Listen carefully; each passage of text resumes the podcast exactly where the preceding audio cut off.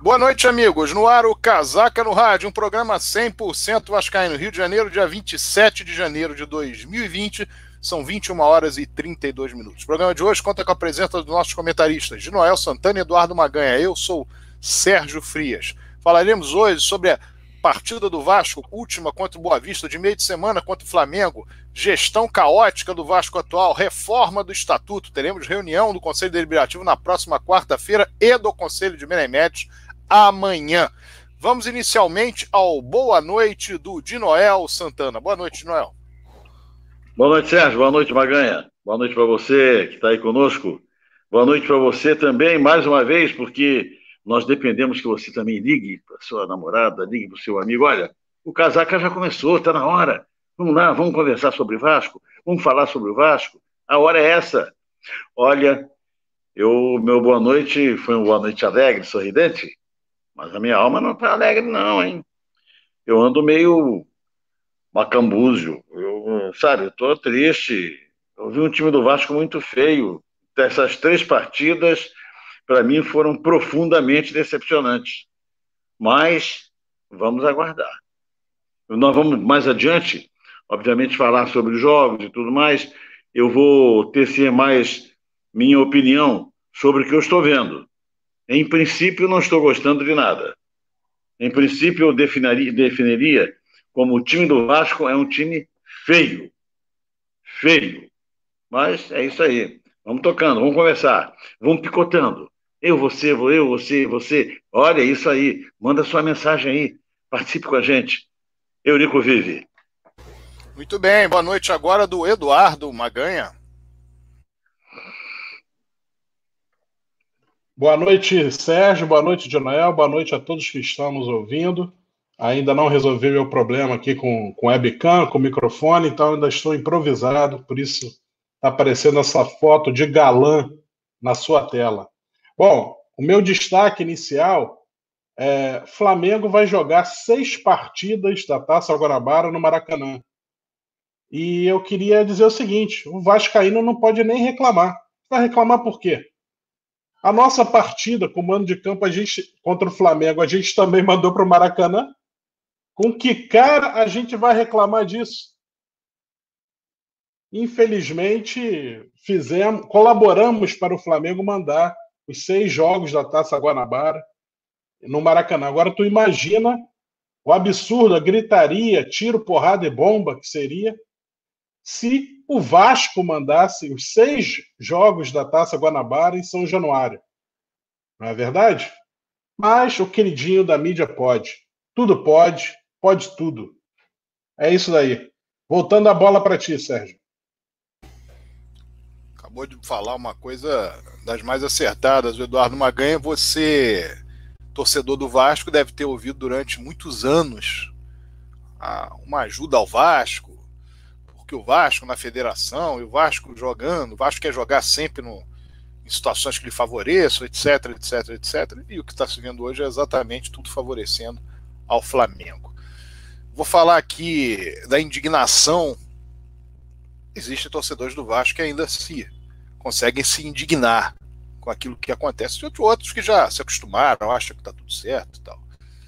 A indignação que foi o Vasco seguir a lógica do Flamengo na última quarta-feira e fazer a vergonha que fez. O Flamengo ele ignora o Vasco, ignora a rivalidade com o Vasco, quando ele dá férias para os seus jogadores, olha a tabela, sabe que vai haver uma partida contra o Vasco e bota já de pronto o seu time sub-20 para atuar contra o Vasco. Era a hora de quê? De ganhar uma lição, de receber uma lição do Vasco. De o Vasco apresentar. Primeiro apresentar a grande contratação neste dia, que era o Germancano. Colocava um time B contra o Bangu, C contra o Bangu, D contra o Bangu, mas o jogo era Vasco Flamengo. Até porque o Vasco pode jogar um grupo com um grupo com um time B, C contra o Bangu e ganhar do Bangu contra o Flamengo colocando um time principal contra o Sub-20, a possibilidade de ganhar é muito maior. E eu acredito que o Vasco esteja disputando a Taça Guanabara para se classificar e vencê-la. Até porque a Taça Guanabara dá dinheiro para quem vence. Além de uma vaga na final do Campeonato Estadual. Porque esse ano, quem ganhar a turno tem vaga na final. Então o Vasco, que não vencia o Flamengo há 14 jogos, perde a oportunidade de colocar sua força máxima em campo de criar no jogo um fator de marketing para motivar o torcedor do Vasco, para que fosse ao estádio, para que visse o jogo e previsse uma grande vitória do Vasco e iniciar a temporada com essa satisfação dada para o torcedor do Vasco, acabando definitivamente com esse tabu de 14 jogos e ao mesmo tempo ensinando ao Flamengo que uma coisa é o Flamengo procurar o Vasco e fazer um acordo, olha, vou começar aqui o campeonato. Eu queria colocar minha equipe sub-20, sei da força do Vasco. Vocês concordam de nessa partida fazer uma, uma junção aí de duas equipes mistas? Ou uma mista? O Vasco poderia eventualmente concordar agora. Jamais jogar contra o Bangu três dias antes com o time titular e pegar o Flamengo jogar com o time. Primeiro com o time que não treinava que era um time que metade dele era da Taça Cidade de São Paulo, ou parte dele, parte dele eram reservas do time principal, outros jogadores que não atuavam há muito tempo, juntar tudo para colocar numa mesma partida. E o resultado foi pífio. Eu fui ao jogo, o Vasco no segundo tempo chutou uma vez a gol, aos 22 minutos do segundo, do segundo tempo, uma cobrança de falta, o goleiro do Flamengo rebateu. O Vasco fez 20 minutos muito bons. E depois disso, o Flamengo, principalmente depois que o Flamengo fez o primeiro gol, o Flamengo acabou mandando no jogo com o time sub-20. Então o Vasco fez o que o teoricamente qualquer outro clube podia fazer, tendo a oportunidade de dar uma lição ao Flamengo. Por quê? Isso que o Flamengo fez, eu vou deixar aqui claro para o torcedor vascaíno, o Vasco já fez. O Vasco ganhou, por exemplo, a Taça Libertadores da América em 1998 e para. Vou explicar, vou, colocar o termo para explicar. Para humilhar o Flamengo, para desdenhar do Flamengo, o Vasco colocou um time reserva no jogo seguinte do Campeonato Brasileiro para mostrar para o Flamengo que o Flamengo era muito inferior.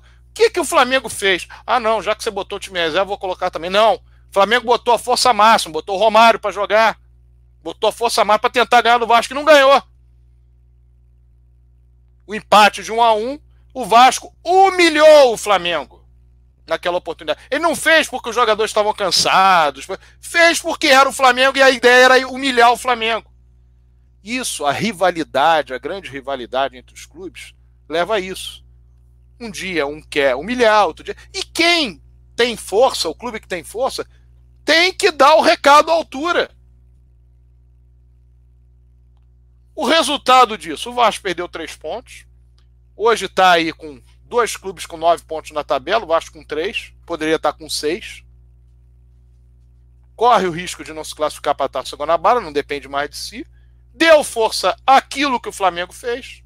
Deu moral aos garotos do Flamengo, que venceram no fim de semana o Volta Redonda. Ou seja, o Vasco usou a lógica do Flamengo.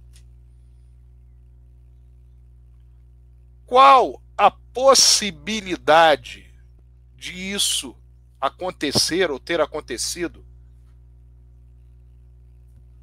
quando o Eurico Miranda estava no Vasco, quando o Ciro Aranha estava no Vasco, quando o Agatino da Silva Gomes estava no Vasco, quando o Manuel Joaquim Lopes estava no Vasco, quando o Arthur Pires estava no Vasco, entre outros tantos presidentes.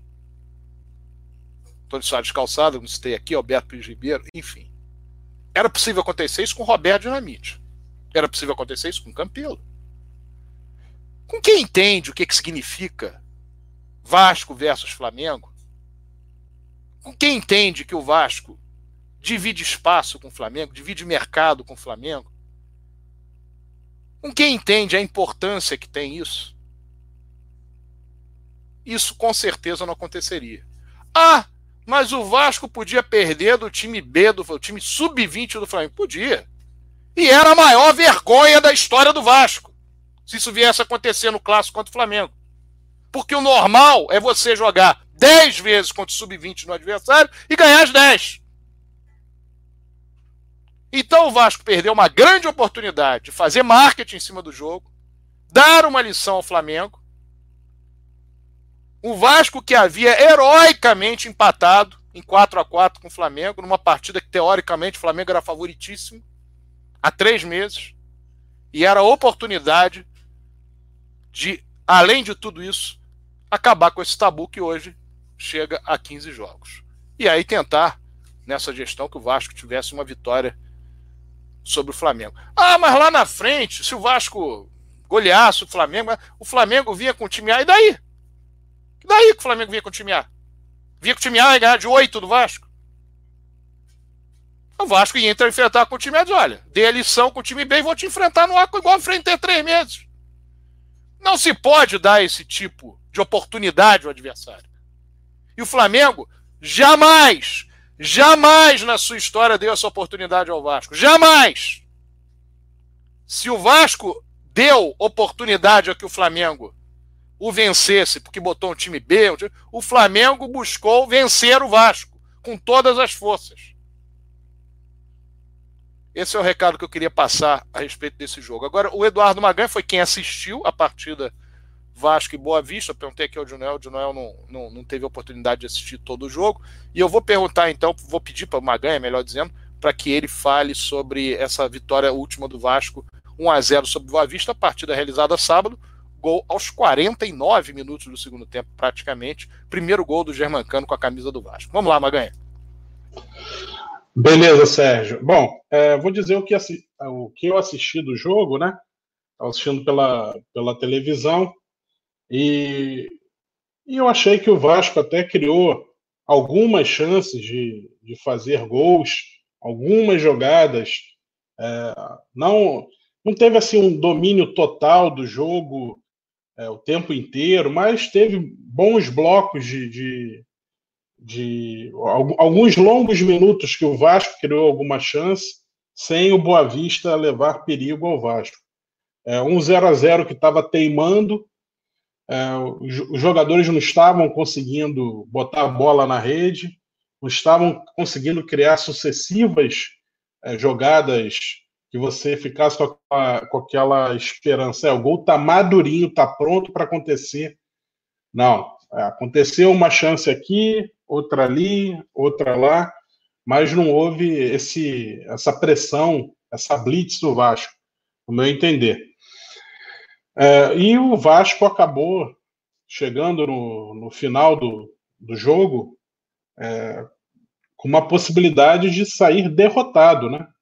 Teve uma, uma chance incrível, incrível do Boa Vista no final do jogo. Era lance para matar, acho que já estava até nos acréscimos, ou estava chegando é, nos 45 era lance para matar. O, o Boa Vista ia matar o jogo ali e o Vasco ia voltar de Cariacica sem nenhum ponto ganho.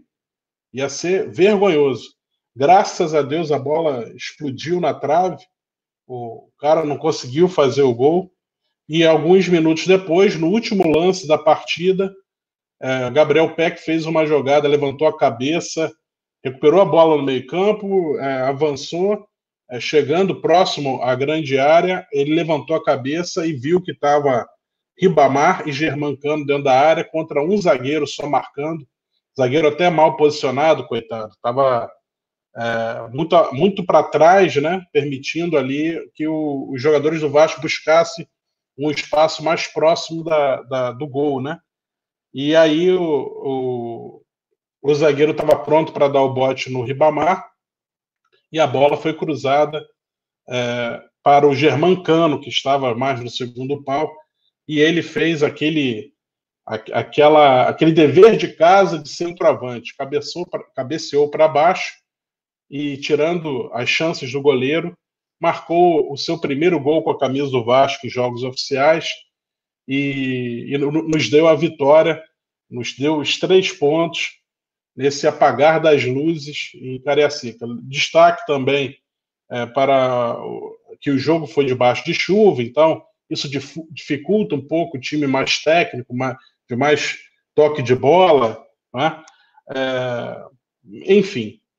Mas ainda não foi uma, um jogo que você possa dizer, caramba, é, o, Bel, o Abel está conseguindo é, escalar bem o time, está conseguindo mexer bem no time ao longo do jogo. Não, não é verdade.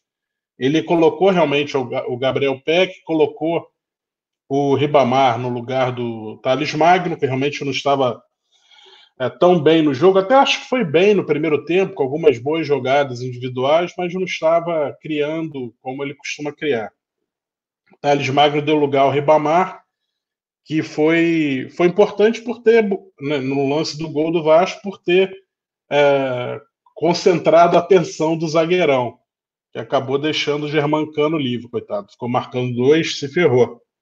E, enfim, torcida já no, no terceiro jogo xingando o Abel, é, típico também da falta de paciência da, da torcida do Vasco, da qual eu também faço parte, é, inclusive a falta de paciência mas, enfim, eu acho que o, o Abel ainda não conseguiu é, aprontar esse time. Está né? Tá muito, muito no começo, já, só, só colocou o time titular em campo duas vezes. Né, colocou a garotada para jogar contra o Flamengo, e aí eu, nesse sentido que, eu, que, o, que o Sérgio falou, eu concordo, e eu teria feito o contrário. É, os jogos que o, o, o, Abel planejou colocar os titulares, eu teria colocado os reservas. E teria colocado os titulares nos clássicos. Né? E a, o, a, a, o planejamento, se é que há realmente um plane, planejamento nesse sentido, do Abel e da comissão técnica, é de colocar o, a garotada nos clássicos. Acho que isso é um erro é, tremendo. É, isso, isso até trans, transmite covardia, né? Ah, pô, tô com medo aqui de colocar meu time principal num clássico, é início de temporada, posso perder, vou ser pressionado. Se eu perder no jogo pequeno, boto a culpa numa, numa fatalidade, mas se eu perder num, num jogo contra grande, é, já, já começa uma crise no início de temporada. Ah, o medo de perder, o medo de perder é a primeira desculpa para não ganhar, né? Então, infelizmente, essa essa solução apresentada pelo Abel não, não achei, não achei uma boa. E como o, o Sérgio disse, era jogo, o Vasco Flamengo no Maracanã era jogo para você ter promovido a estreia do Germancano nesse jogo e ter lotado o Maracanã, ter conseguido uma bilheteria melhor. Porém, é, ele acabou escalando a molecada, não sub-20, né? Porque tinha muitos atletas que não eram sub-20. Inclusive, tinha mais atleta sub-20 do Vasco do que do Flamengo, né? Porque o Flamengo veio com esse papo furado, não, está escalando sub-20. Papo furado. Tem mais jogador acima dos 20 anos no time do Flamengo que enfrentou o Vasco do que o contrário, do que o, no time que, do Vasco que enfrentou o Flamengo. Então, na prática, a gente pode até dizer que foi é, um time misto, porque é, são, eu não considero que o time titular são só os 11 primeiros que são escalados. Eu considero realmente os 11 primeiros mais aqueles que entram sempre.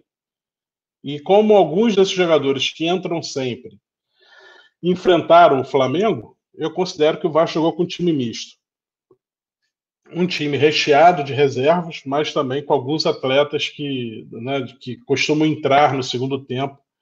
É, mais uma vez reforçando, acho, achei uma, uma furada ter feito esse planejamento de colocar, não colocar o time titular a força máxima contra o Flamengo e contra o Botafogo estava observando a tabela, os próximos jogos do Vasco, e a gente vai ter Copa do Brasil e Copa Sul-Americana. E eu imagino que ele vai colocar o time titular no jogo do Vasco na Copa Sul-Americana. É óbvio, né? Afinal, é a principal competição que o Vasco vai disputar esse ano, mais importante até que o brasileiro, na minha opinião. Por quê? Porque a Sul-Americana garante vaga direto na Libertadores, se você ganha, for campeão da Sul-Americana, e também garante vaga no Mundial 2021, que vai ser realizado na China. Então, essa precisa ser a principal competição do Vasco, principal objetivo do Vasco nessa temporada, é, visando aquelas premiações por desempenho e visando também aquelas cotas básicas de, de, de TV, de, de participação, por estar numa competição como o Mundial 2021, como a Libertadores 2021. Né? Então, você quando se classifica para essas competições, você já já consegue é, entrar muito mais dinheiro no, no, no clube, tanto através da, das premiações por participação né, a cada fase, como também a, o interesse de patrocinar o clube. Né, o interesse, a, a sua marca fica fortalecida porque ela vai ser visualizada é, pelo público sul-americano, não só o público brasileiro, é, caso de você disputar uma Libertadores, e para o público do mundo inteiro, caso você vá disputar o um Mundial em 2021. Bom, é, eu disse isso porque a minha preocupação é essa. Estou cogitando a hipótese que o Abel vai escalar o time principal. Óbvio, na, na, na verdade não é uma hipótese. Para mim é óbvio que ele vai escalar o time principal na Sul-Americana, mas também vai escalar o time principal no jogo contra o Altos, acho que é Altos o nome do time, Altos do Piauí, na estreia da Copa do Brasil. O jogo é lá, lá, em, lá no Piauí, e, e o Vasco precisa é, vencer o jogo. Eu não lembro agora como é que é o regulamento, Sérgio depois pode me lembrar aí. Não sei se o Vasco precisa vencer para um placar simples ou se o Vasco, se o Vasco só não pode perder por dois gols, porque aí ficaria é, eliminaria o segundo jogo. Enfim, o Sérgio daqui a pouco me, me explica aqui, me lembra como é que essa como é que esse regulamento da Copa do Brasil. Mas eu estou presumindo também que o Vasco vai colocar, que o Abel vai colocar o time principal nesse jogo da Copa do Brasil, que vai acontecer em breve, aí nas próximas semanas também. Daqui a pouco eu vou pegar um recorte aqui do, da, dos próximos jogos do Vasco e vou colocar aqui na tela enquanto a gente estiver conversando. Beleza? Vou voltar a palavra aí para ti, Sérgio. O, Sé, o de Noel também está querendo dar um palpite aí, ó. Não é, de Noel? Exatamente. É o seguinte, eu, eu, eu tenho um ponto de vista em relação ao futebol muito curioso. Eu acho, ah, é modernismo. Hoje em dia não se treina mais coletivo. O time só se entrosa, esse negocinho de fazer um quadradinho aqui, ficar tocando bolinha daqui, dois toques, um toque, entendeu? Eu, você não, não, não treina um lançamento de profundidade, em profundidade, você não treina uma ligação direta, você não treina uma, um recuo, digamos, eu estou falando coisas assim básicas, uma, uma saída para deixar o atacante em impedimento, você não treina nada disso. Aí vai para o quadro, vai para o quadrinho, entendeu? Aí chega lá, não, faz isso. Não é igual. Não é igual. É a mesma coisa. Eu acho que. Isso, inclusive, é curioso, né? Foi demonstrado pelo, pelo português técnico do, do, do Flamengo. Ele botou o time dele para jogar o máximo de vezes possíveis. O máximo de vezes possível, possível perdão, ele colocou o time para jogar. Então, eu acho que o time tem que jogar sim. O time que o Vasco, eu vi, e bom, eu, esses três jogos do Vasco, esse último eu não vi muito bem, mas mesmo assim estava feio. O time do Vasco está feio. Infelizmente o Magnífico não está jogando nada, está jogando muito mal. O, o Marrone é aquilo, entende? Ele, não sei. Ele parece que, é, que vai, vai fazer uma coisa boa e não faz. A única coisa que ele faz bem, em verdade, é desarmar o adversário. Isso ele é bom. Tem a perna comprida, consegue desarmar.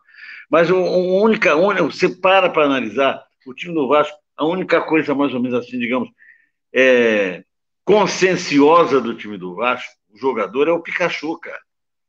A bola bate no pé dele, ele, ele vê o jogo, ele vê o que vai fazer, daí a pouco ele se lança, entende? Como um ponta, como um atacante, mas o resto não gostei. Gostei do. Ah, o, o Cano. O Cano é bom.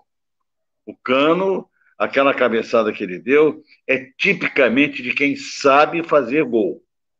né, cabeceando no lugar certo para baixo, como, como manda o figurino, inviabilizando totalmente a, a defesa do goleiro.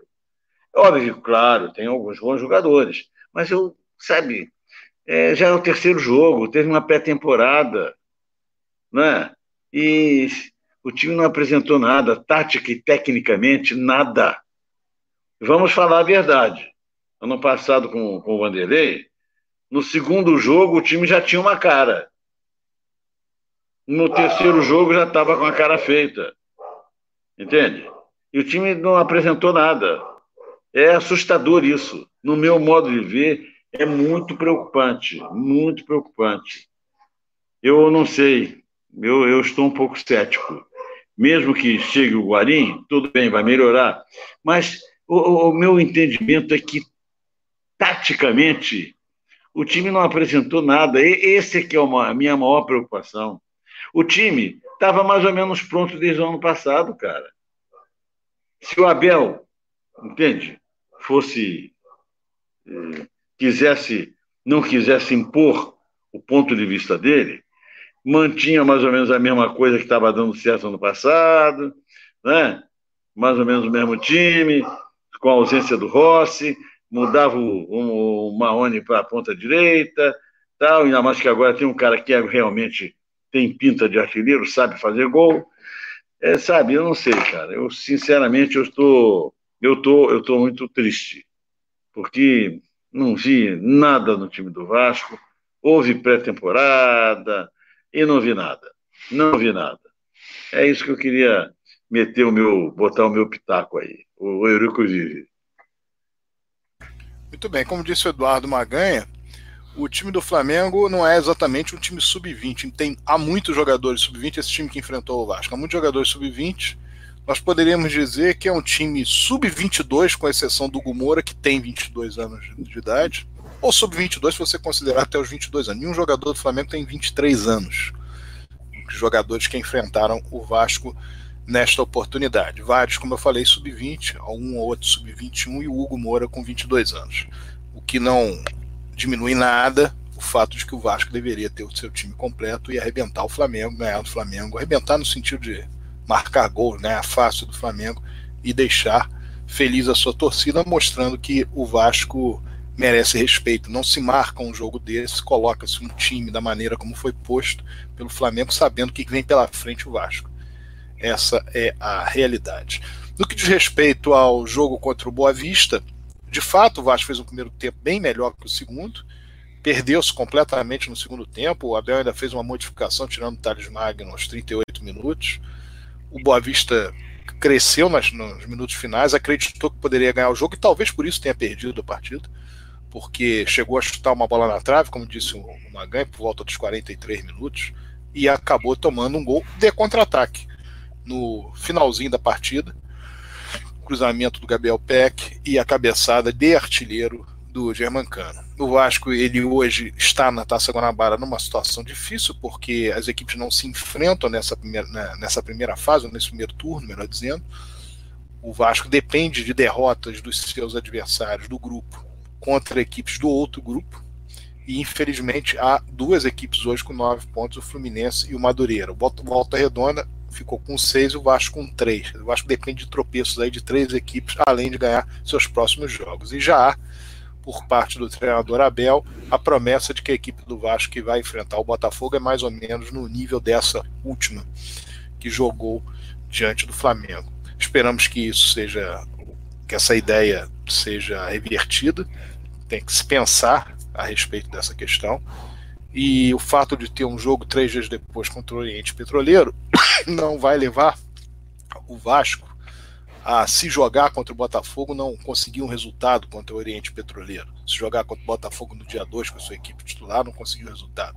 O Vasco teria aí, se fosse trabalhar dentro de uma lógica, esse jogo contra o Botafogo, o Vasco tem a partida contra o Cabo Friense no dia 30, Botafogo dia 2, Petroleiro, Oriente Petroleiro dia 5 e Portuguesa dia 9. Então, se a lógica fosse poupar jogadores em determinados jogos, o começo do campeonato foi todo elaborado de forma errada. O Vasco deveria ter jogado com o Flamengo o time titular, contra o Bangu com uma equipe alternativa, e nesses jogos contra equipes pequenas ele poderia, teoricamente, colocar uma equipe alternativa vez por outra. Como aconteceu, por exemplo, no Campeonato Carioca de 2018, quando o Vasco estava disputando a Taça Libertadores da América e colocou em partidas, evidentemente, contra equipes pequenas, um time misto. Nos clássicos, botou sua equipe principal.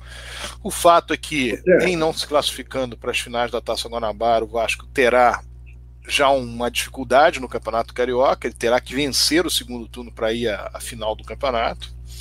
E, infelizmente, perderá também as possibilidades tanto de premiação quanto de bilheteria, etc., nos jogos semifinais e finais da própria competição. Em relação ao jogo contra o Altos do Piauí, o Vasco ele joga pelo empate. Nessa primeira fase, o Vasco joga pelo empate, ou seja, se ele empatar com o Altos do Piauí, o jogo é fora, ele está classificado para a segunda fase da Copa do Brasil. E no que diz respeito ao, à Sul-Americana, que o Eduardo Maganha falou, que seria, em termos internacionais, é o único torneio que o Vasco vai disputar nesse, nesse ano, que seria então o campeonato mais importante, vislumbrando o Mundial de 2021, etc. A forma como o Vasco trata o início da sua temporada é de quem, de fato, corre esse risco. Corre o risco até de jogar uma primeira fase sul-americana e não passar. Não estou dizendo que não vai passar, o time do Vasco é muito superior a, mesmo com as deficiências atuais, é superior à, equipe boliviana. O que eu estou dizendo é o seguinte: se o Vasco pretende chegar longe nessas competições, ele já na primeira fase tem que ter um time estruturado para passar por elas. Porque senão ele corre o risco de não passar das primeiras fases e aí não adianta nada. Mas em maio eu estou mais ou menos uh, alicerçado para as competições. Ok, mas e nesse momento, nesse momento inicial? Se perder agora, não adianta mais, só vai ter o Campeonato Brasileiro para disputar. Então, isso também foi uma falha de planejamento da direção do Vasco que diz respeito às contratações. De Noel Santana. Ô, Sérgio, eu volto a bater na mesma tecla. Eu acho o seguinte: o time do Vasco, o time do Vasco, nós sabemos que o plantel não é da melhor qualidade. Né? Então, precisa de entrosamento, e você só adquire entrosamento jogando. O time do Vasco, o, Vasco não tem o Abel, em, verdade, não tem que estar poupando ninguém. Tem que estar jogando com o time o melhor que ele tem, toda vez que for possível. É aquilo que eu falei. Se puder, tem bota para treinar coletivo. É assim que se pega entrosamento. É jogando. Não adianta joga aqui é, hoje contra o Flamengo com aquela, com aquela garotada, né? Aí depois vem, jogou agora é, ontem, sábado, contra o Boa Vista, com o time dito titular. Aí agora vai, digamos, vai no próximo jogo, já joga mistura, tira A, B para poupar. Jogo, nós estamos no início do ano. Não tem que poupar ninguém, precisa jogar voltando ao português lá do, né, da Mulambada. O cara jogou o máximo de vezes com o time. Eu me lembro perfeitamente que muitos técnicos ficavam felizes da vida quando podiam repetir a equipe. Né? Exatamente por quê? Porque dava entrosamento. Agora, esse modernismo de não fazer coletivo né? e de poupar jogadores, é jogador quer, primeiro que jogador quer jogar. O nome já diz jogador, é para jogar. Né?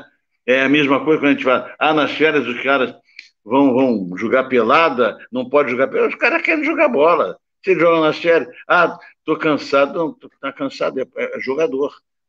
Não é?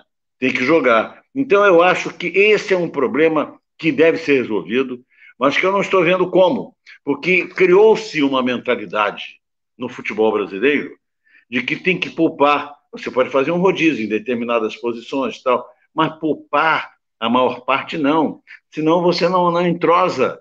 Só entrosa jogando. Porque o time, às vezes, entrosado, jogando mal, consegue, vamos hipoteticamente dizer assim, consegue se defender, se defende bonitinho e tal, daqui a pouco, numa jogadinha lá, pimba, porque tem entrosamento, vai lá e mete um golzinho e ganha o jogo.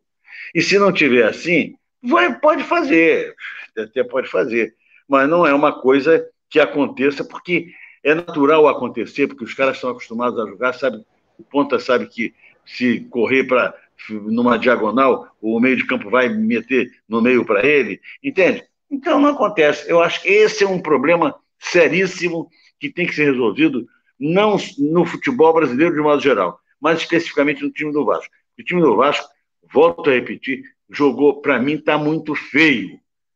Está muito feio. Mesmo que venha aí o Guarim, que é um jogador habilidoso, inteligente, rápido, né? E forte. Né? E, apesar de que eu sou esse negócio de forte futebol não é para não é para é fisiculturista. Futebol é para jogador de futebol, de bola. Né? O cara tem que ser bom. O Romário era pequenininho, era um azougue, não tinha nego grande nem pequeno para ele. Ele ia lá, ia ele, e tantos outros. Né? Esse, esse ponto esquerda do Santos aí, que é um enroscado do, do, do, do, do inferno, e dribla todo mundo, né? Futebol é para quem joga futebol. Então, eu acho isso. Me preocupa. Eu, eu, não, eu, eu tô, esses três jogos do Vasco, eles me deixaram preocupado.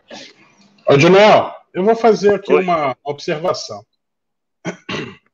o, o Vasco trocou seu gerente científico na, no final da temporada, certo? É, o Vasco também trocou a comissão técnica né, com a saída do Luxemburgo e a chegada do Abel.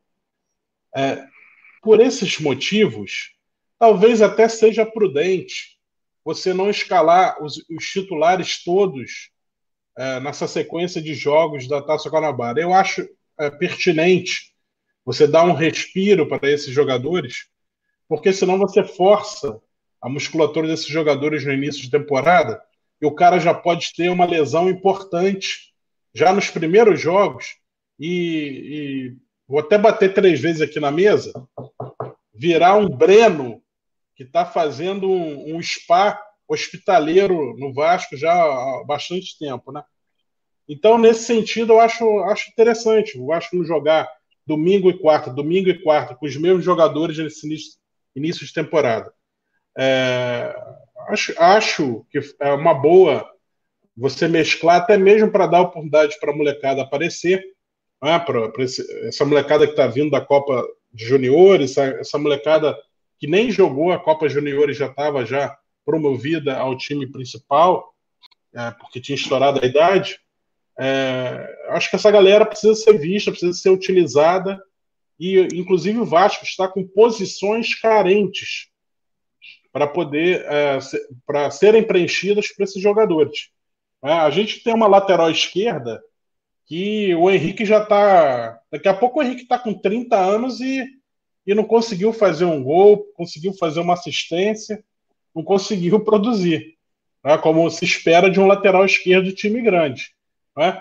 E a gente tem peças aí que podem ser testadas. Né? Tem que. O Abel realmente deveria utilizar esses jogadores, é, vamos dizer que são do time é, não titular, ok? É preferível colocar dessa forma, são do time não titular. E o time titular, ele dá algum respiro. De repente, esses, esses caras poderiam ter jogado só os clássicos e a molecada teria jogado os times contra os times pequenos. Né? O desafio seria proporcional.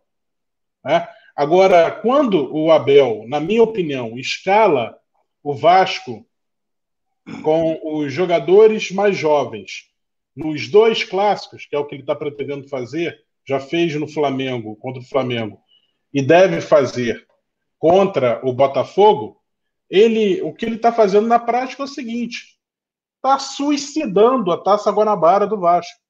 Está cometendo suicídio na Taça Guanabara do Vasco. E aí, vai, vai para ganhar o Carioca, vai ter que jogar o tudo ou nada contra, na Taça Rio. Como o Sérgio falou, o Vasco vai perder visibilidade por ficar de fora da semifinal e da final da Taça Guanabara. Né?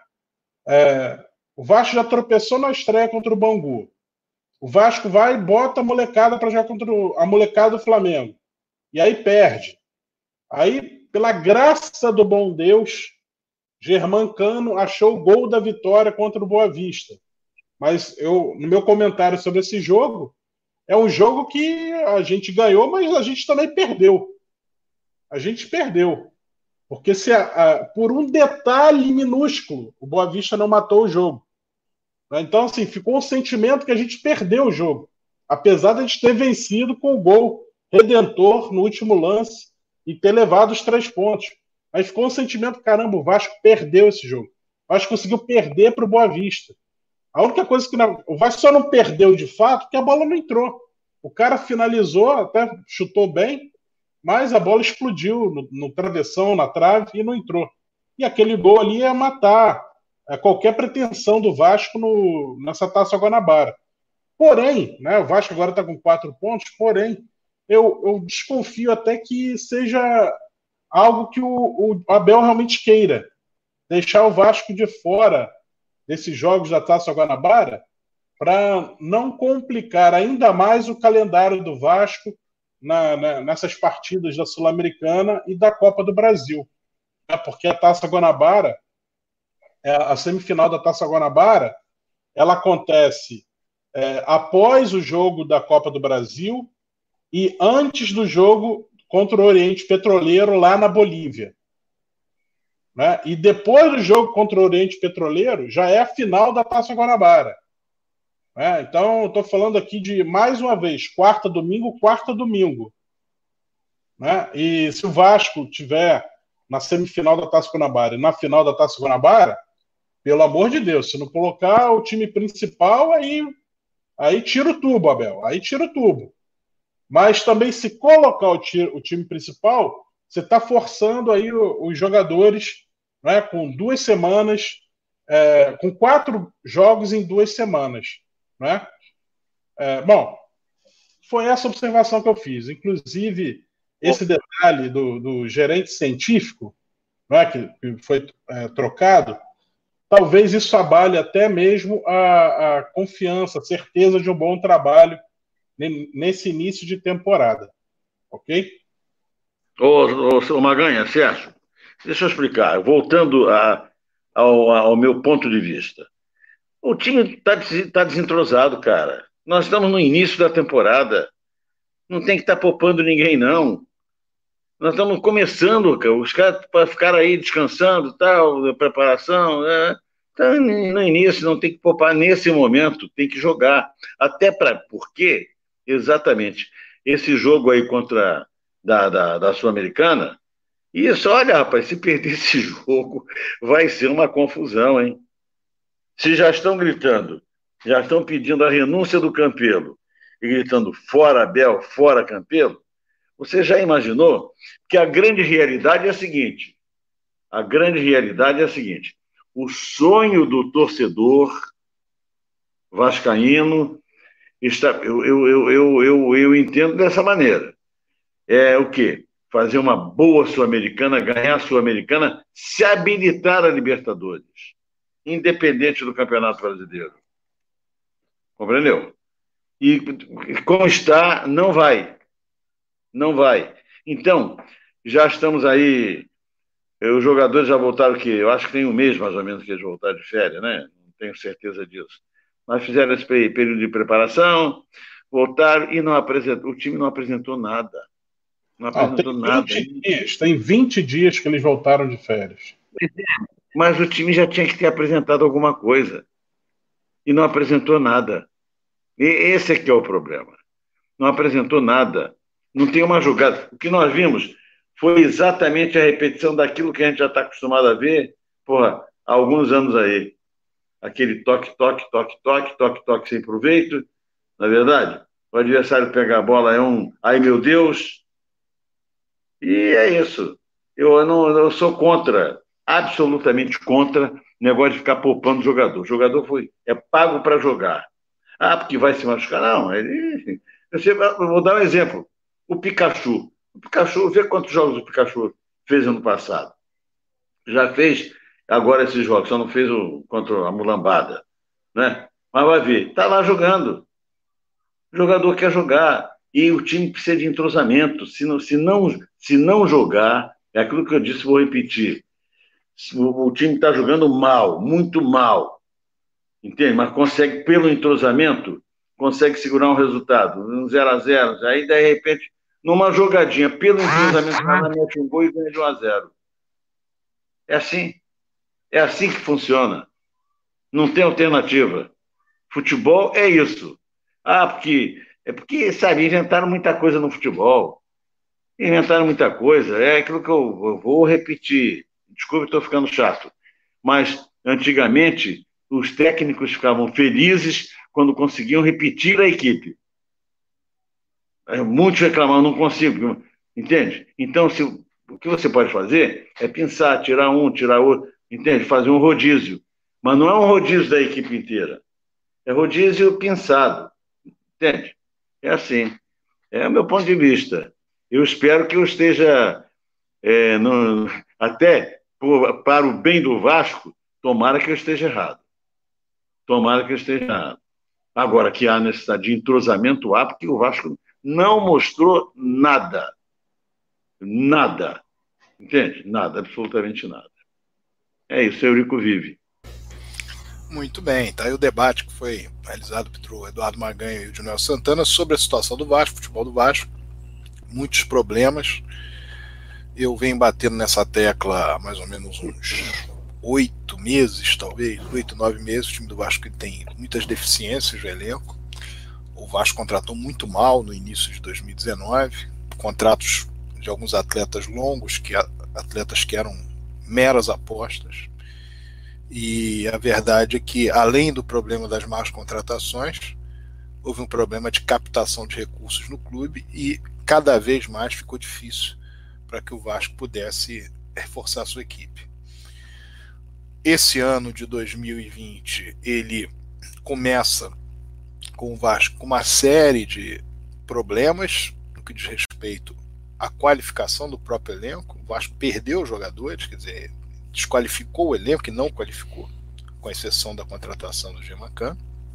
Claro que há, nós estamos ainda no, no primeiro mês do ano, isso pode melhorar, mas a verdade é que tudo faz parte de, uma, de um sistema que não funciona, de uma gestão que não funciona. O Vasco adiantou agora com o BMG um contrato de patrocínio, pelo menos é o que está sendo veiculado na mídia, oficialmente o Vasco não fala a respeito do assunto, para colocar um patrocínio que, se for de fato que está sendo dito, 6 milhões por ano é ridículo, risível, durante três anos, já com um adiantamento desse valor, e isso para pagar um mês de salário, que no caso é o mês de salário do ano passado. Sistemática, a, sistemático atraso de salário na, clube, nós vamos chegar seguramente no mês de fevereiro a 18 meses em que o Vasco não consegue manter salários em dia. E essa situação vem junto da situação de o Vasco não ter certidões, o Vasco descumprir uma série de acordos, está sendo executado por uma série de descumprimentos, e sem a possibilidade de fato de mostrar que consegue captar recursos. Essa situação, ela, num ano eleitoral e dentro de uma circunstância na qual o presidente do Vasco se mostra totalmente isolado politicamente no clube, cada vez mais isolado, deveria haver por parte dele, presidente do clube, uma definição, no mínimo, de que não seria candidato a uma reeleição, para tentar trazer as pessoas a fazer uma gestão final da gestão, de preferência renunciando, evidentemente, fazer com que as pessoas pudessem levar essa gestão até o fim, fazer um ano de transição. Nós falamos sobre isso já no final do ano passado. Se o Vasco faz um modelo de transição nesse ano, ele poderia chegar no final da temporada com todos aqueles que se dizem candidatos no Vasco, mostrando exatamente aquilo que tem para auxiliar, para resolver as questões inerentes ao Vasco. Porque se o candidato hoje do Vasco vai assumir o Vasco em 2021, ele teria condições já em janeiro de 2021, fevereiro de 2021, de obter algo que elevasse o Vasco no contexto financeiro, esportivo, etc. Obviamente que eles todos juntos, em 2020, poderiam fazer um bem danado para o clube. Então, o que, que se faria? Nós teríamos as pessoas ligadas, presidente do Vasco fora, as pessoas ligadas, uma mínima reorganização, reunificação do clube, focando no, no, no, numa melhora esportiva institucional do Vasco 2020 e aquele que agradasse mais o torcedor do Vasco, o associado do Vasco, aquele que vota nas eleições do Vasco, que ele pudesse ser até um candidato de consenso e eleito presidente para o triênio 21 de 2021 a 2023 com os outros que estão, que estão ali próximos, todos juntos numa corrente pró-Vasco. Essa é a realidade. Infelizmente, as pessoas pensam de outra maneira, entendem que vão resolver o problema de fora do Vasco, de fora do Vasco vai resolver todos os problemas dentro do Vasco, que estão dentro do Vasco. As pessoas não participaram das gestões do Vasco. O, o sujeito acha que o fato de ele não ter participado da gestão do Vasco está ótimo, porque eu participei da gestão A e a gestão B tem crítica. Não, ele, na verdade, não se expôs. O Campelo também não tinha participado de nenhuma gestão do Vasco. Os caras que estavam lá agora também não tinham participado de nenhuma gestão do Vasco. Resolveu alguma coisa? O fato de eles não terem participado de nenhuma gestão do Vasco? Não resolveu nada. O, os discursos eram lindos. Ah, porque nós vamos fazer aqui, uma, vamos resolver todos os problemas. Agora conosco, nós contratamos quatro empresas. Não resolveram nada. E aí, mesmo discurso. Ah, mas se eu chegar, eu resolvo é esse discurso do sujeito por ele próprio entender que ele é suficiente tem que ter lastro para falar isso. Tem que ter muitos anos de Vasco para falar isso. Tem que ter muitas administrações de Vasco para querer falar isso. Quem nunca nunca sentou próximo ali para conversar de Vasco, para se expor em relação ao Vasco, quem nunca foi vidraça, simplesmente chega e diz vamos acabar com os problemas. Esse é, esse é, o, é o fundamento do que dá errado no Vasco. As pessoas têm que entender que o Vasco tem uma estrutura, o Vasco tem a sua singularidade. Não é simplesmente chegar no Vasco e vou resolver, porque não é assim, as coisas não acontecem dessa maneira. E os erros vão sendo repetidos, repetidos, repetidos, repetidos e continuados. O Vasco precisa de uma grande unificação para uma gestão, na minha opinião, já deveria ser uma unificação para esse ano, 2020. Mas pelo menos para a gestão de 2021. E essa unificação, ela demanda uma aceitação interna de um candidato, que ele venha com uma equipe, que ele venha com a possibilidade, de fato, de parceiro, de fato, de trazer condições para que o Vasco cresça e que tenha, por parte do quadro social do Vasco, por parte do torcedor do Vasco, uma expectativa de que nessa união, nessa unificação, nessa pacificação política do clube, todos vão ganhar. Não só ele, candidato, mas todo o corpo social do Vasco a torcida do Vasco. O problema é que o discurso permanece o mesmo. Nós vemos aí vários candidatos e a resolução parece ser o nome da figura, pura e simplesmente, que vai resolver todos os problemas, porque teoricamente tem mais capacidade que os outros. Dizer, um, jogar confete em si próprio, inclusive, é muito feio né? fazer esse tipo de, de colocação, ficar jogando confete em si mesmo, ainda mais sem conhecer o clube. E a verdade é que o Vasco precisa de paz, precisa de unificação, precisa de pacificação mas precisa de competência. Precisa de conhecimento de clube para as coisas andarem. E o fato de não ter isso leva à situação atual. Junel Santana, teremos reunião do Conselho Deliberativo na próxima quarta-feira, portanto, daqui a dois dias, sobre a reforma do Estatuto. Nós tivemos algumas possibilidades de mudança nesse último texto. Na minha opinião, ainda não são as ideais, mas já mudou alguma coisa nós nos manifestamos aqui claramente contra o sócio torcedor, perdão, o sócio geral. Eu ia falar o sócio torcedor ter acabado, ter acabado, mas o sócio torcedor continua. O sócio geral ter acabado, que é uma, evidentemente, uma forma que você tem de fazer com que haja uma elitização no quadro social do Vasco, mas conseguimos que houvesse uma mudança no que diz respeito ao valor da, da joia do sócio proprietário, que hoje é R$ 2.500, essa joia fica limitada a um salário mínimo, ou seja, pode ser um pouquinho mais de mil reais, mas é, teoricamente vai ser posta aí por mil reais. O teto seria o valor do salário mínimo. A questão da, do tempo para votação, A nossa opinião inicial era de que essa questão não precisava mudar, porque o Vasco, na verdade, só tem benefícios com isso, é, oxigenação do quadro social, uma entrada muito grande de dinheiro no clube, exatamente no meio da gestão, e uma garantia, se você tiver mil, tiver dois mil, tiver três mil sócios novos, de uma entrada relevante de capital naquele mês e durante 16, 17 meses. E ao mesmo tempo você torna mais democrática a, a, a disputa e com a possibilidade de a gestão do Vasco, com a possibilidade não, com a necessidade da gestão do Vasco se mostrar eficiente uh, durante não só o início da sua gestão, com as suas promessas, mas durante o decorrer da sua gestão, até o meio da sua gestão, um pouco mais do meio da sua gestão. Então, não via, nós não víamos essa necessidade.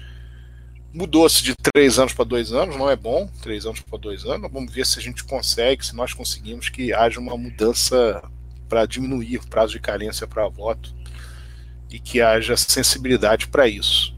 Houve uma alternativa de mudança de oito anos para sete anos é, para o sócio ser conselheiro, poder ser conselheiro e no caso isso afeta também a, a ser presidente do clube, de, de 11 anos passaria a 10 anos, ou seja, 7 anos como conselheiro, mais mandato de conselho deliberativo. Não muda muita coisa, mas atende aqueles que acham 8 anos muito um período muito, muito grande. Então esses 7 anos resolvem essa questão. Outras mudanças menores, mas eu queria a tua opinião e você, de Noel, já sabendo, como todos aqueles que acompanham o casaca, a nossa grande preocupação no que diz respeito à mudança do estatuto, o Vasco tem que de fato mudar, a, o estatuto ser aprovado é importante, a nossa grande preocupação é contra a não elitização do quadro social do Vasco. Diga lá, de Noel. Pois é, Sérgio, isso daí realmente. Aliás, né, essa coisa clubística, essa coisa do futebol, é, resolveram, de certa forma, elitizar o, o Brasil tão pobre, né? As pessoas tão pobres, então se resolveu fazer isso tudo. Eu sou frontalmente contra. Eu acho que o, o clube tem realmente que tem, que tem, tem que ser popular. O Vasco, o Vasco tem uma tradição de popularidade muito grande. A sua própria formação a sua, a, a sua própria essência é do povo. Então tem que ser do povo. E esse é curioso. A, a vida tem umas coisas engraçadas, né? O, a mulambada é originariamente da elite, não é? É da elite. Você veja, o campo é o nome é de um bairro da Zona Sul, o estádio é na beira da lagoa, coisa só de bacana, é não é? É, mas aí dizem que é o clube do povo. Então, quer dizer, o Vasco é lá do subúrbio, da Zona Norte, né, e tal, não, não tem essa não tem essa essa nomenclatura de clube do povo, né? Eu acho, sinceramente, que deve, deve, o Vasco necessita se popularizar. E, é, sabe, o seu quadro social precisa. Ou até porque, para que tenhamos. É, o, o, pobre é mais fiel, né? Nessas coisas. A verdade é essa. O pobre, desculpe, quando falando pobre, não é no sentido. É, é no sentido pecuniário mesmo, mas não é no sentido pejorativo, de forma alguma. Mas eu acho que é assim, é mais fiel. Né? Você vai em determinados lugares aí, né? o cara só recebe dinheiro, só, só cash. Eu caio, eu, eu, eu, o assalariado vai lá e compra cash, mas vai, é fiel. Né? Ao passo que o cara do cartão, tudo mais, já, já não é tão fiel. Então, eu, eu acho que, sinceramente, para resumir, eu acho que é necessário realmente que se se popularize essa coisa do sócio, com cautelas. Né? Eu acho que é, popularizar não quer dizer que se vá abrir o leque, é como você mesmo disse. Eu acho que para e está se prevendo isso para determinar para ocupar um cargo é preciso ter rodagem dentro do clube não pode chegar eu entro de sócio hoje e amanhã já sou presidente não não é por aí né? já basta que está vindo aí uma opção de gente que não tem a mínima tradição de nada dentro do Vasco se chegar lá e se candidata se candidata mas olha essa coisa curiosa que veja só tem, nós vimos na, na, recentemente, nas eleições passadas, aquele rapaz que parece candidato de escola de Grêmio Estudantil, que arrotava, que eu, eu fui, tive, tive com não sei o quê, encontrei fulano, encontrei Beltrano, e estou viajando, vou para a França, vou para não sei para encontrar A, B, C ou D. É o tipo da coisa até demonstração né, de poder querendo dizer que tem, tem uma situação financeira muito boa, porque na, na, intrinsecamente está isso. Tem uma situação boa, não precisa, pode ser presidente do Vasco, que não vai precisar do, de, de fazer alguma mutreta dentro do Vasco. Agora tem outro aí nesse momento, dizendo que está num hotel espetáculo, o maior hotel do mundo, e que, entende? É uma, uma, uma, uma basófia muito grande e agora já está dizendo que vai para Portugal para encontrar com os vascaínos de Portugal. Imagina. Imagina ser assim. Vai para Portugal e fica. Olha aqui, vai para Portugal encontrar com vascaínos de Portugal. Tem meia dúzia, gente. Não tem. Se tu chega lá, vai, vai andar lá, vai chegar lá, não, não, não tem isso, não. não é, Vascaíno, parece até que vai lotar. Vai lotar se ele pagar um cachê lá para qualquer um é normal. Lá também tem, tem, tem, programa de televisão, tem claque, tem claque que é paga, lota um, um auditório. Né? Mas olha, Sérgio, para resumir, esse assunto até depois a gente volta a falar, porque eu, eu hoje é, ri muito quando li uma matéria aí, né, do cara dizendo que vai para Portugal encontrar com os vascaínos, e outro dia, numa pose... Olha, o Joãozinho 30, a torcida do Vasco precisa atender, atentar para ele. O Joãozinho 30 dizia que pobre gosta de luxo. Esse cara está brincando com a dignidade do Vascaíno. Ao dizer que está no melhor hotel do mundo, entende? E agora está indo para Portugal. Eu não vou nem falar o nome dele. Esse não merece nem falar para não divulgar ele, que ele não merece. Ele é, é tiro curto. Entende? É tiro curto. Não vai fazer, só está fazendo onda para daqui a pouco fazer um sei lá o quê. É isso aí. Ô, Sérgio, não sei se eu, se eu concluí bem o que você pretendia, mas é que eu estava doido para falar essas coisas, sabia? Eurico Vives. Olha, Eurico. A questão é a seguinte: o, o problema do Vasco, ele não é um problema que se resolve com alguém que tenha dinheiro. Porque esse dinheiro para resolver o problema tem que ser muito dinheiro. Mas muito, muito, muito dinheiro. Pensou em muito? Mas muito, muito, mas muito, mas muito, mas muito dinheiro. O Vasco teve, de fato, lá atrás, nos anos 60, anos 50, havia o livro de ouro, as pessoas se reuniam e se resolvia a situação por ali. Hoje o Vasco precisa ter, de fato, quem capte, tem a possibilidade de captar, quem tem a possibilidade de manter o clube unido, unificado, e não achar ou entender que vai conseguir uma determinada verba, com isso vai ter a unificação. Não é assim que funciona. Então, é fato que tem que, tem que ter quem capte. É fato que tem que ter uma possibilidade, não só de captação, como tem que ter uma possibilidade de unificação. Mas o fundamental é entender que ninguém faz nada sozinho. Quando o Eurico Miranda assumia o Vasco, ele assumia o clube e assumia a responsabilidade de, independentemente do dinheiro que ele tinha, conseguir fazer com que o Vasco tivesse crédito e pudesse buscar dinheiro com parceiros. O Vasco fez isso durante muitos anos e principalmente nessa última gestão, nesses últimos três anos. Mas é algo que era feito lá desde os anos 80.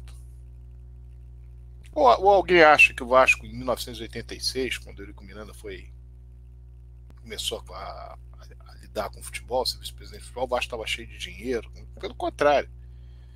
Em 1985, na parte final de 85, o Vasco tem dívidas para todos os lados. O Vasco foi acusado de não pagar 15% do valor dos, dos passes dos atletas, para vários atletas, inclusive para o Eloy, que o Vasco havia vendido para o Genoa em 1983 o Vasco tinha uma série de problemas. E entrou no Vasco quem tinha condição de captar. Mas não é captar porque estava no hotel A, B ou C, é porque sabe fazer com que o dinheiro chegue no clube. Sabe buscar pessoas para isso. E fundamentalmente as pessoas acreditam em quem tem credibilidade. Então o Vasco tinha uma credibilidade X até o Eurico Miranda chegar em 1986. Passou a ter uma credibilidade Y. Essa é a realidade. Então, é necessário. Você precisa que seja apto a captar quem queira assumir o Vasco. Esteja apto a captar, tenha contatos, tenha a possibilidade de unificar o clube e tenha a possibilidade de fazer com que o Vasco cresça partindo de moldes, partindo de desejos que satisfaçam o histórico do clube, a torcida do Vasco, as tradições do Vasco e ampliem o Vasco como um todo. Para que isso aconteça, tem que conhecer o Vasco. Não é possível fazer isso sem conhecimento do Vasco. O Vasco tem uma série de peculiaridades. O Vasco tem a sua singularidade. Desrespeitar isso, não atentar para isso, achar que isso é algo menor, faz com que o clube passe a ter problemas diários, contínuos. O que está acontecendo agora em 2019, 2020, 2018 vem da onde? Perdão mais uma vez aí pela, pela, pela tosse. Vem da onde? Mais uma vez, entrou um presidente no Vasco, que era funcionário do clube, não conhecia a parte administrativa do Vasco, trouxe um grupo de fora, cheio de ideias de como ia gerir financeiramente o Vasco. Qual foi o resultado? O discurso, lindo. Eu me lembro perfeitamente quando veio o balanço de 2018, aliás, de 2017, assinado pela gestão do Alexandre Campeiro 2018, veio lá eu contestei. Falei sobre a necessidade que haveria de vender um jogador por ano, que isso é a segunda maior receita de um clube hoje. O Alexandre Campelo me respondeu na época que, na, na reunião do Conselho de Beneméritos, não, mas nós não podemos né, ficar com isso na cabeça, que nós não teremos todo ano um Paulinho para vender. Então, teoricamente, havia uma outra solução. Qual era? Que, que o Vasco diz hoje? As pessoas estão lendo ah, o Vasco precisa vender jogador. Eu disse aquilo ali em 2018 porque sou a pessoa mais qualificada da face da Terra, não, porque é óbvio para quem convive com o Vasco. Não era óbvio para quem estava entrando. E quem estava entrando tinha lá as planilhas, todas as questões que iam ser resolvidas, porque conosco aqui está tudo resolvido, temos um planejamento. Eles vão ver como é que o Vasco. Qual era o, o óbvio? O óbvio é que tinha que vender um jogador por ano. Ah, não é um Paulinho? Então que faça um dinheiro próximo a isso, vendendo. Ah, não consegui vender em 2019. Pois é, deu o problema que deu. Por que, que não conseguiu vender? Porque não qualificou o time em 2019. Os jogadores do Vasco teriam potencial de se desenvolver num time bem armado, com resultados, acabaram se perdendo.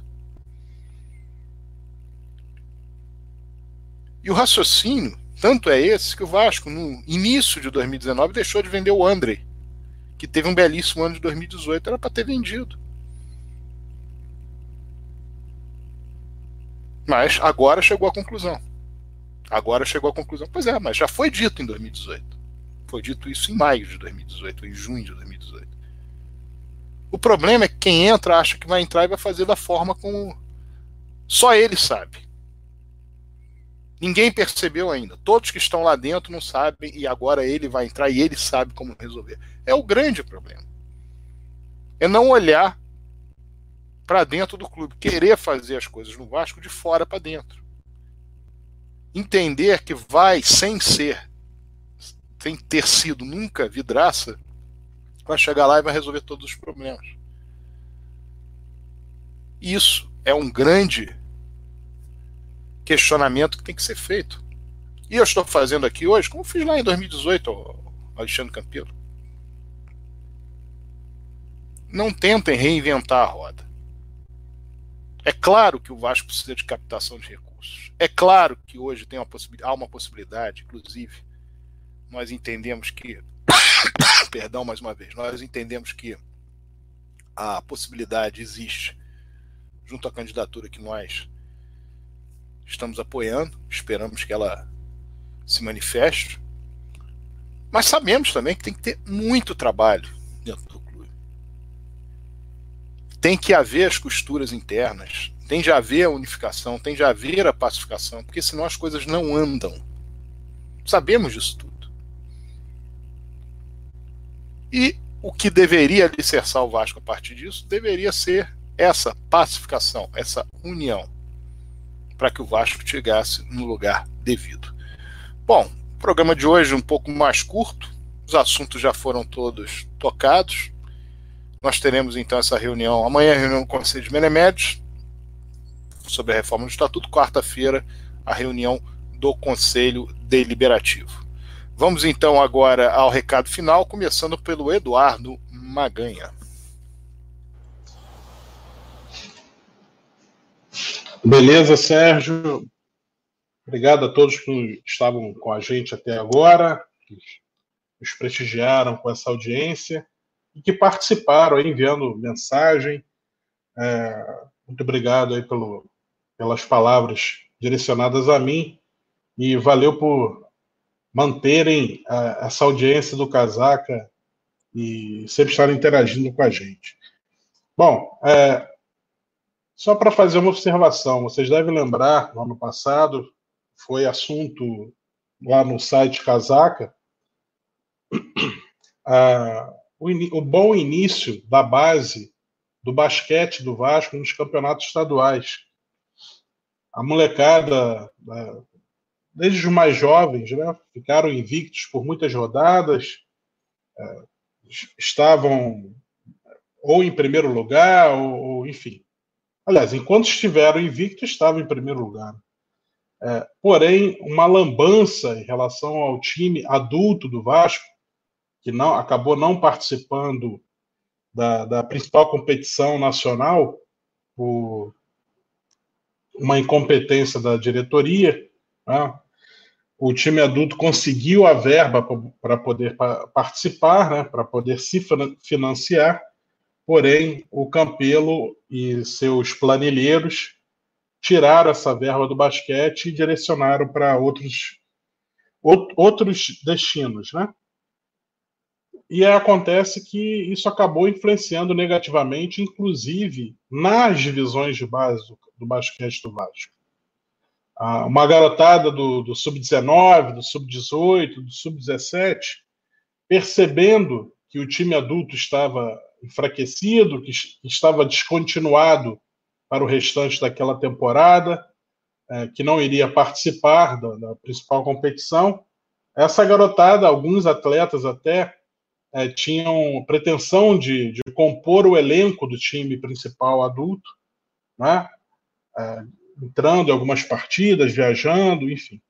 É, esses atletas, percebendo que o Vasco virou as costas para o time adulto, esses atletas também acabaram saindo da, do Vasco é, no meio da, das competições de base, né, dos, dos, estaduais das categorias de base e foram para outros clubes que iriam disputar a NBB, a principal competição do, do time adulto, né, da categoria adulto. E isso acabou enfraquecendo o basquete do Vasco, é, todas as categorias, os atletas que eram destaque do sub-19, sub-18, sub-17, esses atletas acabaram picando a mula e deixando o time do Vasco um pouco mais enfraquecido. Né? Aliás, um pouco mais enfraquecido, deixando o time do Vasco enfraquecido em relação ao rolo compressor que estava é, fazendo, é, deixando ele invicto, enfim. E é, isso é, é só para vocês terem uma ideia é, de como uma lambança administrativa, né, como o enfraquecimento do Vasco proposto e imposto pelo seu presidente, pelos planilheiros que estavam por lá, alguns ainda estão, né, mas alguns já bateram em retirada, pela graça do bom Deus. Vocês verem como uma, uma, uma decisão né, que tem a ver com a categoria adulto, ela afeta também toda a base, toda a formação esportiva do Vasco, das categorias de base do basquete, e enfraquece a ponto de alguns atletas até agora, do sub-14, do sub-15 também procurarem um, um, outro, um outro clube né, que esteja é, com perspectiva de jogar NBB, com, né, enfim, dando continuar, continuidade e dando né, é, encaminhamento para suas carreiras né, quando chegarem na idade de jogar, é, com, estarem formando, compondo o elenco de time principal. Então, é só, só para exemplificar isso. É, infelizmente, né, o Campelo é, ferrando com o esporte amador do Vasco, o basquete do Vasco, que outrora né, campeão, campeão de tudo, é, que tanto nos orgulhou, que tanto enchia a, as quadras, principalmente aqui do Rio de Janeiro, com um público fiel, entre eles esse que vos fala, que não perdia um jogo do, do Vasco Basquete. Né? Infelizmente, o Campelo sacramentando isso daí. Não sei se o basquete volta. Vamos acompanhar ah, os desdobramentos aí nos próximos meses. Espero que as pessoas que estejam cuidando do basquete consigam viabilizar a participação. Né? Eu sei que no que depender deles vai, vai acontecer, mas o problema é que eles conseguem a, grana para isso e o Campelo vai lá e direciona isso para outra coisa. Essa, eu direciono o din-din para futsal, para pagar caixinha de esporte do, do, futebol amador, enfim. É complicado, complicado demais. Os amantes do basquete, é, infelizmente, é, se entristecem com essas tomadas de decisão do Campelo. Esse é meu boa noite final, meu destaque final. E passo a bola aqui já de primeira, já passo aí para o Dinoel Santana, dar o seu boa noite também, Dinoel. Fala aí. Olha, um boa noite. Ficou triste, viu? Caiu aqui a minha, a minha câmera. A casa caiu, a casa caiu. A casa caiu, olha aqui, mas deixa eu falar. Mas eu acho que foi até em função mesmo do que está acontecendo, de, dessa tristeza, dessa melancolia que você passou aí. Aqui o couro comeu a, a câmera, o telefone aqui virou, virou vaca. Mas o negócio, o negócio é o seguinte: eu, eu vou nesse embalo falar de uma coisa que eu fiquei horrorizado hoje. É, vou encerrar com isso, que é triste, né? Mas fazer o quê? O Campelo ele pegou um adiantamento de 5 milhões do BMG. Ele tem, olha só, que matemática é essa? 5 milhões no início do ano de 2020. Muito bem. Que, que acontece? O contrato, segundo ele, é de 6 milhões por ano, em três anos. Se no início do ano ele pega 5 milhões não consegue quitar as dívidas do Vasco, que não vai conseguir com esse valor. Já mês que vem, já está novamente aí com as calças na mão, pedindo, vai precisar de mais dinheiro. O que eu depreendo é o seguinte: daqui a três anos, ou por outra, se bobear no final desse ano, ele consumiu os 6 vezes 3, 18. Os 18 milhões do contrato com a BMG. Meu Deus, o que será? O que acontecerá com quem vier atrás, com o novo presidente? Não vai, até tomara que aconteça, ter a benesse que ele teve de receber 60 milhões na mão, como foi o caso do, do Paulinho, e ele, ele maldosamente vive falando mal da administração anterior, que o deixou numa situação muito boa. Não é? Então, é, é essa preocupação que eu queria demonstrar aqui. Estou preocupado, muito preocupado. Se no, no primeiro mês de um ano, de um contrato de três, ele já pegou 5 milhões, eu calculo que até o final do ano, e está devendo ainda muito, né? eu calculo que até o. Se bobear no meio do ano, ele já consumiu os 18 milhões. E aí? Ai, meu Deus do céu. Coitado de quem vier atrás. Esse sim poderá falar mal dele como administrador. Não é o que ele está fazendo em relação a quem o antecedeu, que deixou em condições muito boas. Olha, a você que está conosco aí, muito obrigado, tá? Mantenha-se sempre conosco, avisa todo mundo, segunda-feira tem o casaca, às nove e meia tal. Esse papo assim. E avisa todo mundo, na hora que nós começarmos aqui, às nove e meia, você já sabe que é nove e meia, segunda às nove e meia. Não tem, não tem alternativa. Aí você fala, olha, tem aqueles caras lá, o pessoal do casaca lá, que é firme mesmo? Que querem, querem o bem do Vasco, bem sem interesse algum, bem pelo bem. Essa é a nossa verdadeira, é o nosso verdadeiro jargão, a nossa verdadeira intenção do Vasco, né? Não é gente que está aí querendo o bem para si, ó, o bem para eles, né? Para chegar lá se locupletar com a com as vantagens que poderá oferir. Nós não. E olha, e quem vem conosco também tem que ser conciliador, né? e tem que exatamente querer o bem do Vasco. É o Vasco para o Vasco, não é para ninguém. Eurico Vive, muito obrigado. Boa noite. Vou pedir aqui ao Eduardo Maganha para ver se ele consegue pôr a mensagem que eu vi última do Thiago Reis que ela resume muito bem a administração do Alexandre Campeiro. Se for possível, Maganha, você consegue recuperar essa mensagem que eu li aqui na tela rapidinho e ela diz, faz o resumo. Exatamente o que diz aqui o Thiago Reis. O Vasco hoje é enfraquecido no próprio discurso. A própria diretoria promove um discurso derrotista, não um projeto objetivo desportivo algum para o clube. Está coberto de razão o Thiago Reis na colocação que ele que ele fez agora.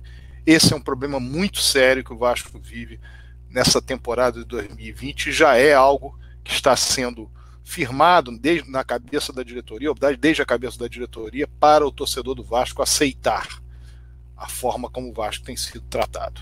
Deixo aqui um beijo no Neném de Niterói, um beijo à minha irmã Claudelena, um abraço ao seu juvenil. Boa noite, Rio. Boa noite, Brasil.